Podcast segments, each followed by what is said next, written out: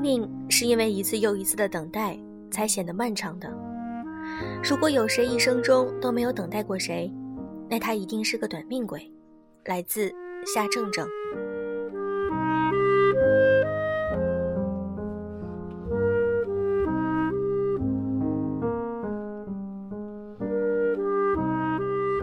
用声音触碰心灵，各位好，欢迎大家收听《优质女纸必修课》，我是小飞鱼。如果你们想看每期的文稿以及背景音乐，可以添加我们的微信公众号“优质女纸必修课”，在搜索栏中搜索“优质女纸必修课”就可以啦。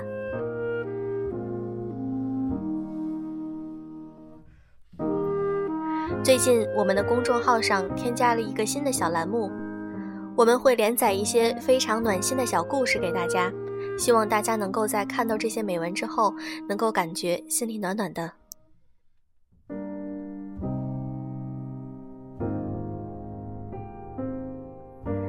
你们中的一些，是不是在因为追寻着梦想，或者是学业，或者是为了自己一个心中小小的愿望，而奔走他乡，在异地生活？在大城市生活的你们，是不是有时候也会感觉到迷茫？受到了挫折，遇到了委屈，不知道该向谁倾诉。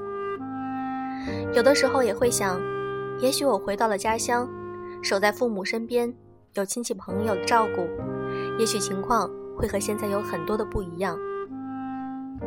今天想和大家分享一篇来自于孙晴月的文章。你是输给了大城市？还是输给了你自己。在评论中写出你自己的观点，我会在里面抽取一部分听众来送出奖品哦。希望大家能够积极踊跃的发言，把你的评论和心里想说的话都写在上面，我会看到的。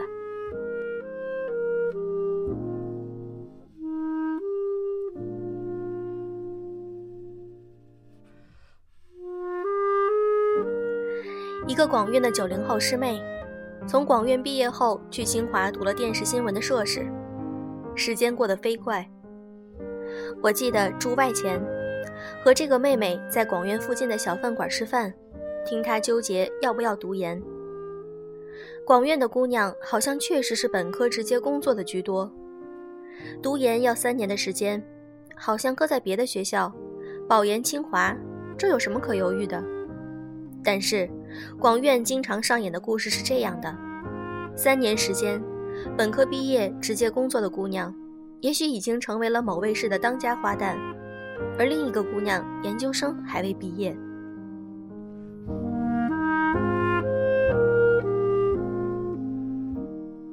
可能传媒行业就是这么残酷，竞争激烈，且瞬息万变，让每一个想留在大城市的人，并且长期生活的人。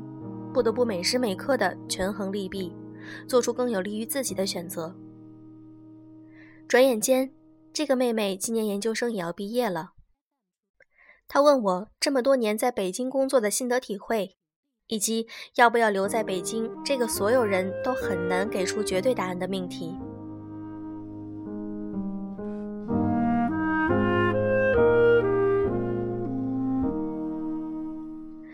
零六年去北京上大学，今年已经是二零一六年，居然看上去我已经在北京待了十年。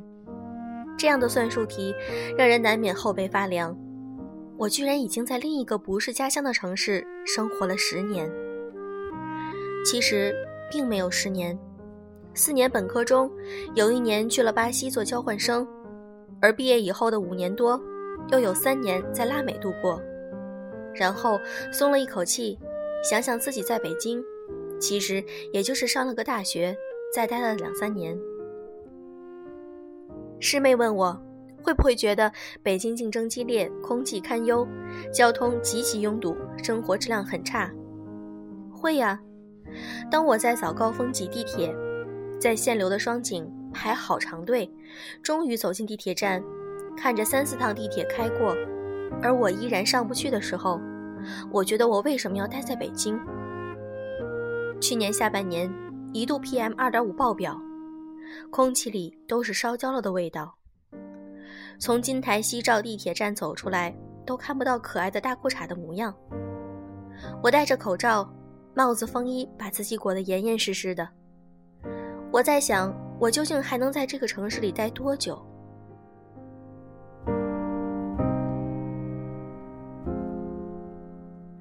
当每天上班下班，疲于奔命，回到家，整个人已经瘫倒在床上，极其困难的在挣扎着爬起来，在做饭与叫外卖之间做着艰难的抉择，依然拿出手机，点开饿了么的时刻，以及外卖送到后。自己一个人在租来的房子里，对着电脑看剧，吃着一堆由味精组成的外卖的时候，我简直想明天就搬回苏州。在大城市生活的你，是不是也一样？每天天还没有亮就挤着地铁，然后奔于拼命，开不完的会，做不完的 PPT，忙忙碌碌工作十小时以上，又挤着晚高峰回到破败的出租屋里。此时已经晚上八点，力气耗尽，只剩下能够叫一个外卖的力气，然后吃着味精，看一个剧。你是不是也这样，日复一日，年复一年，在所谓的大城市里生活，茫然的看不到尽头？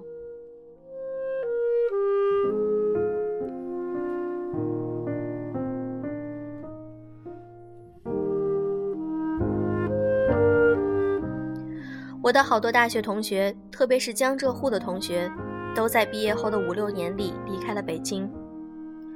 槽点无非就是以上说的这些，大家急切地回到温热的南方，回到爸爸妈妈身边。下班回家有家里烧好的热腾腾的饭菜，开车上班虽然也堵，但不至于像北京那样令人绝望。时不时的赏花踏青的假期，全家出游，一壶小酒。几碟小菜，美滋滋的江南生活。我时不时就会被朋友圈里的江南生活给打败了。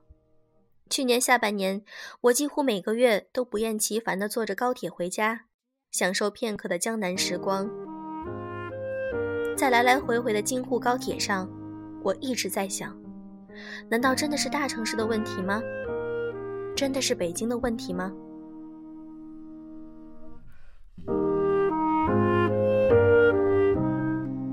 是北京让我们过着极其将就、糟糕透顶的生活，每日人烂心更糟吗？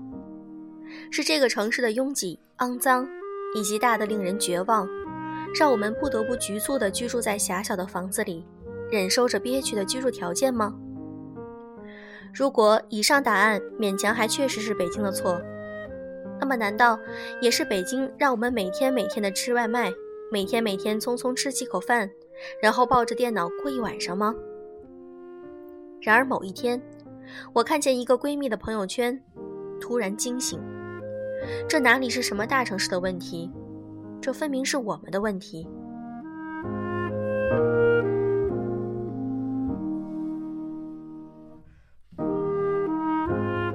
闺蜜居住在杭州，某一天，她在朋友圈发了一张大闸蟹的照片，写着如下一段文字。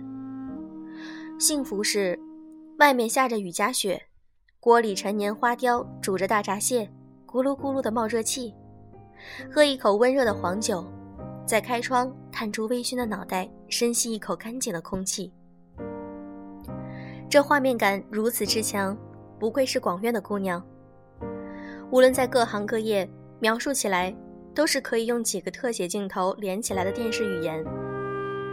虽然这是典型的江南画面。但是直到看到这个朋友圈，我才明白，生活的好与不好和你的生活的城市并无太大的关系。你一样可以在我心心念念的江南每天叫着外卖，也可以和我闺蜜一样，即使一个人吃着大闸蟹，也可以有此般意境。都是你我自己的选择，和北京无关，和杭州无关。或者，即使你生活在江南，你照样闻不到桂花飘香，照样只会雨夹雪的夜晚抱怨南方的湿冷，出门去一趟超市回来就已经湿了鞋袜。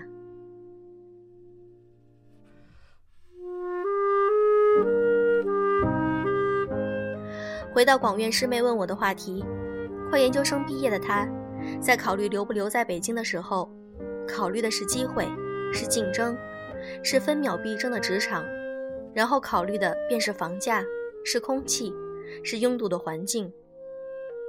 每个想要在大城市里生活的人，想必不断权衡、不断分析利弊的，不过就是这几个因素。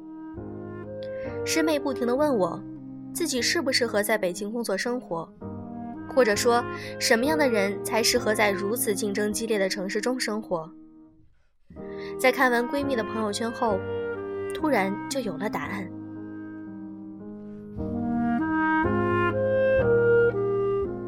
所谓的房租、房价、工作机会、生活成本，大家面临的困难或者说是挑战是一样的，比的是智商、情商，比的是综合实力。而这些硬实力，研究生毕业你已经具备，思维方式、工作模式已经基本成型，想要改变也已经不是一朝一夕的了。那么，什么因素往往被我们所忽略呢？我觉得，每一个想要在所谓北上广打拼的人，都要问自己一个问题：你会照顾自己吗？你能不能照顾好自己呢？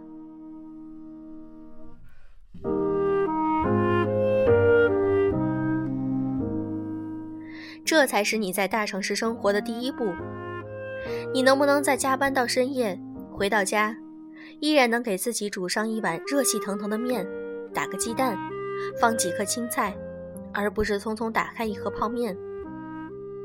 你能不能每天清晨依然能早早醒来，在楼下跑上半个小时步，在家里吃完营养早餐，从容不迫地去坐地铁，而不是每天饿着肚子挤着地铁，到十点饿得不行的时候塞两块饼干，从来都不知道早饭是什么意思。你能不能周末在家烹煮打扫？把小小的房间收拾得满屋芬芳，哪怕再小的出租屋子，也能收拾出一个角落，舒舒服服地窝着看书，而不是等到没有衣服穿了，才把一大团衣服都塞进洗衣机，衣服晾满了整间屋子。这才是在大城市里打拼的软实力，比你一个年薪多高的工作更重要的软实力。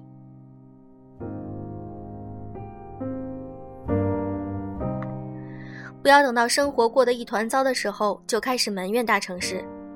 大城市的缺点虽然显而易见，但更可怕的是，高压力、高物价的大城市会一再放大你不会照顾自己的缺点。因为没人会在你加班回到乱糟糟的出租屋子里，还会给你下一碗面条。你只能一日一日的任由自己生活不受控制，任由自己勉强居住在一团糟的屋子里。过着一团糟的生活，你又如何会有心情在北上广竞争激烈的职场上打拼？而等到你梦醒时分，想要为乱七八糟生活找一个罪魁祸首的时候，你自然第一个就想到了大城市的那些客观的不好。所以，每一个你顾影自怜的抱怨北上广不好的夜晚，其实应该讨厌的是那个无能的自己。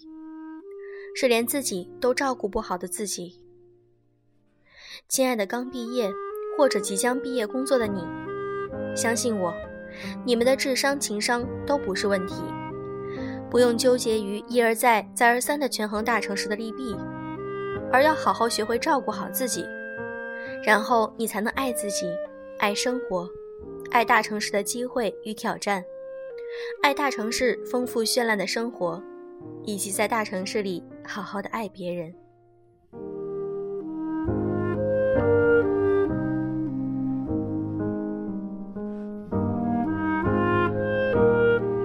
今天的节目就是这样，请把你们想说的话写在评论中，小飞鱼会给你们送礼物哦。祝各位晚安。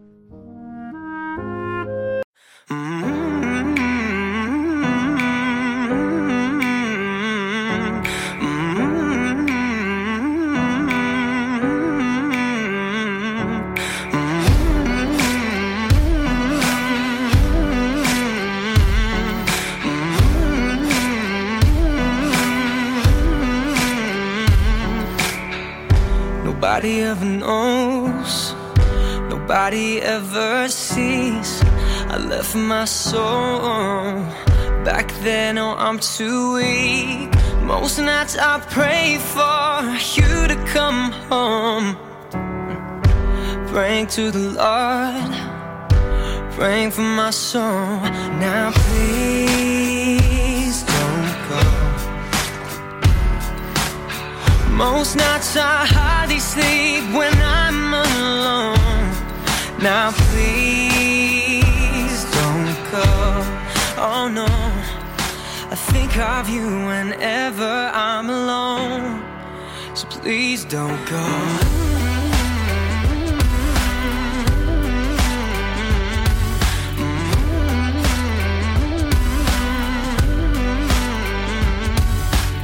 Cause I don't ever wanna know. Don't ever wanna see things change. Cause when I'm living on my own, wanna take it back and start again. Most nights I pray for you to come home. I'm praying to the Lord, praying for my soul. Now please